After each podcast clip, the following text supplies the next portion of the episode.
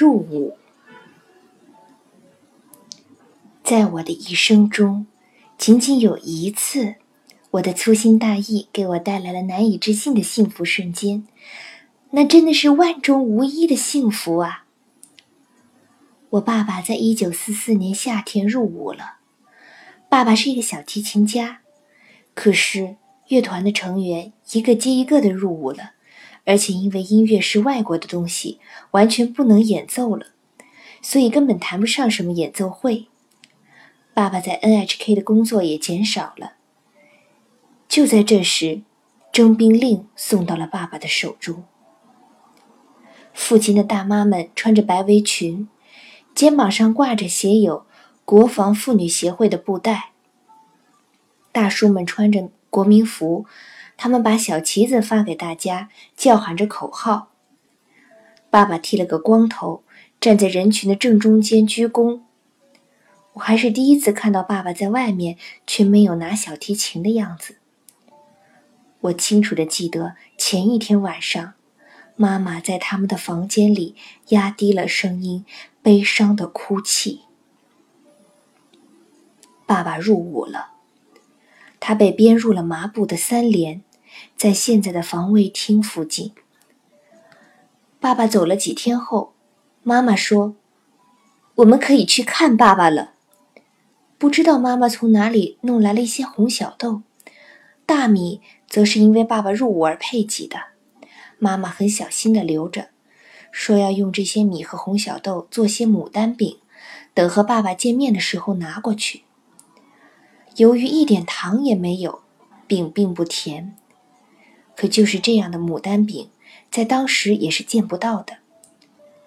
在和爸爸见面的时间确定下来后，妈妈提前带着我和弟弟妹妹去了一家照相馆，这还是我第一次在照相馆里照相。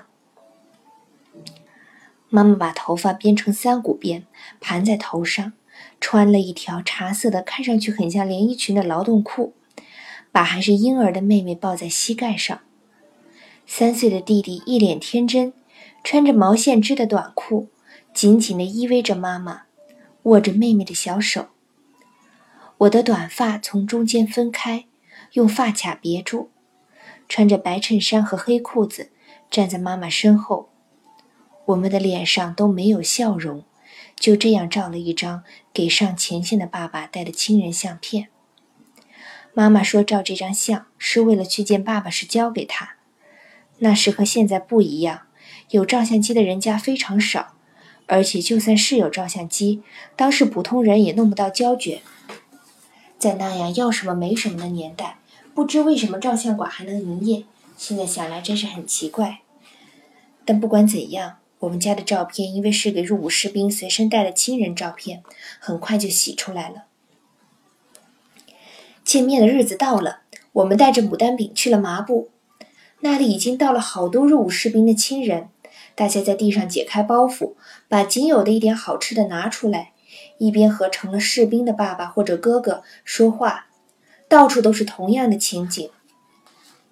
我们等了一会儿，爸爸从对面跑了出来。我不记得爸爸入伍时的打扮，但这时爸爸穿了一身皱巴巴的土黄色军服，打着裹腿，穿着胶底布袜子。我当时虽然还不谙世事，但也明白日本已经没有皮鞋了。妈妈看到爸爸的胶底布袜子，低头落下了眼泪。也许妈妈想起了演奏会上穿着黑色皮鞋的爸爸了吧？爸爸比我们想象的有精神些。我本来以为爸爸会非常寂寞，现在不由得有点意外。更让我意外的是，一向不爱跟人交往、很少和不熟悉的人说话的爸爸，居然把三位士兵介绍给我们。介绍说，其中一位原来是卖鱼的。我一眼看到妈妈的眼中又涌出了泪水。爸爸这个人从来没有进过厨房，如果不和妈妈一起，连一件东西都不会买，心里只装着亲人和音乐。而就是这样的爸爸，居然说卖鱼的人是自己的朋友，我高兴极了。我虽然不明白妈妈眼泪的含义，可我觉得只要爸爸不是孤单一个人就好。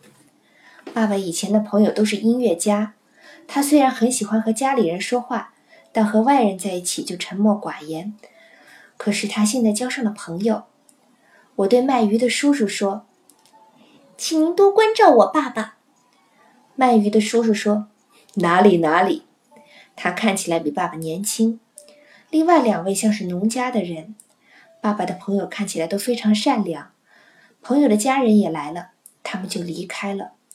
我们坐到地上，妈妈把刚洗好的照片递给爸爸。爸爸高兴地看着照片，小声对我们说：“妈咪真漂亮啊！”妈咪、爹地，因为是英语的说法。当时已经不能再用了，所以我心里咯噔吓了一跳。幸亏没有别人听到。爸爸说完，小心翼翼地把照片放到胸前的口袋里，一边放着照片，一边举起右手的拇指。这是爸爸惯有的动作。现在的年轻人经常做这样的动作，可是那时竖起大拇指来表示 “good”，大概只有爸爸一个人吧。爸爸和外国的指挥一起共事多年，不知什么时候学会了这个动作。然后我们一家人一起吃牡丹饼。爸爸说：“已经好久没吃这么好吃的东西了。”我已经忘了当时我们都说了什么，一共待了多久。反正到了分别的时间了。我天真的想，以后只要到这里就可以看到爸爸了吧？爸爸一直把我们送到门口，我开玩笑的叫着：“再见，三角形！我还会来四边形。”爸爸把两只手举得高高的，向我们挥手，我们也向他挥手。我们走出门，刚走了几步，不知从哪里过来一个样子很神奇的士兵，他一下子走到妈妈身边，低声对妈妈说：“你丈夫的这支部队一周以后从品川车站出发，是晚上八点的火车，是吗？”妈妈问道。那个人点点头，说：“是的。”然后又说。不过不能到火车跟前去送别，只能远远地站在月台上告别。妈妈让我们等一下，向门口跑去，又去找爸爸了。不知为什么那个人要告诉我们这个秘密，也许是我们这一家看上去特别可怜，或者是因为妈妈长得漂亮。反正士兵告诉我们的消息是真的。后来妈妈告诉我，她去找爸爸。是因为我们虽然会去品川车站送行，但由于士兵太多，很可能认不出爸爸来，所以要爸爸到时候挥动他拿着的那个有太阳图案的扇子。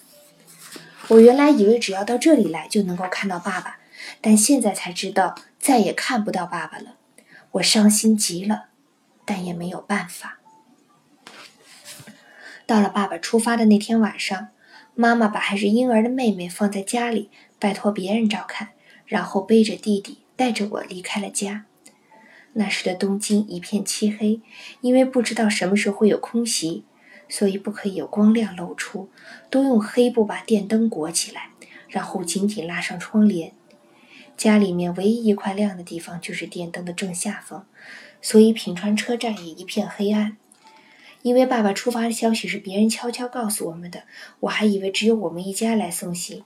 但没想到，在亲属可以站立的月台上，已经有好多前来送行的人。我向大家都在眺望的那个方向看去，看到在远远的月台上，昏暗之中，士兵们正在上火车。那边和我们这里隔了好多条铁轨，根本看不清对面人的脸。由于有月光，稍微能看到一些轮廓，但脸是无论如何也分辨不出来的。我迅速地找了一个最容易从对面看到的地方站好。妈妈说：“没关系，爸爸会向我们摇扇子的。”可令人吃惊的是，火车上的士兵们在车窗那里一起打开了扇子，开始朝这边挥舞。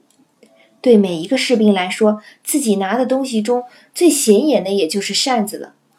我拼命地叫道：“！”可是我们离得太远了，对面肯定听不到我的声音。可这也许就是我们的最后一面了。我想知道哪个人是爸爸，也希望爸爸能看到我们。我和妈妈都拼命地找着，看哪把扇子挥舞的样子像是爸爸做出的。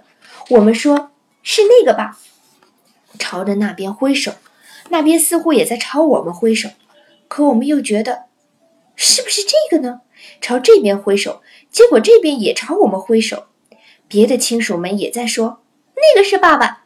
一边竭力地分辨着自己的亲人，最后，我和妈妈觉得有个人挥舞扇子的节奏和别人不一样，于是确定这就是爸爸。我们朝那边挥手，结果那边的扇子立刻摇得更厉害了。在这种情况下，我们只能决定就是这个了。月台上的人们奔跑着，一边叫着“多保重，爸爸”，一边和我们一样，朝着虽然认不清楚，但觉得大概就是那个的方向挥着手。这时，火车慢慢动了起来。我们紧紧盯着被认为是自己的爸爸、哥哥、儿子的人的扇子，一边挥着手叫喊着，磕磕撞撞地跑到月台的尽头。火车终于消失了踪影。我和妈妈走在比月台更加黑暗的地下道里，互相安慰着：“那就是爸爸，那就是爸爸。”朝站外走去，准备回家。这期间。不停有士兵从我们身边刷刷的跑过，可能是他们是去乘坐下一班火车吧。几乎完全黑暗的地下道里非常拥挤。这时，在车站的出口处，我在路边走着走着，突然掉到了一个水沟里。我没想到那个地方会有水沟，水沟上还有踏板。水沟其实很浅，可是，在拥挤的人群中，我非常害怕被人踩到头，于是拼命叫道。妈妈四周一片漆黑，看不到妈妈在哪里。正在我大叫的时候，从我旁边刷刷前进的一队士兵中，突然有人大声叫道：“撤子！”那人离我不过三十厘米，居然就是爸爸。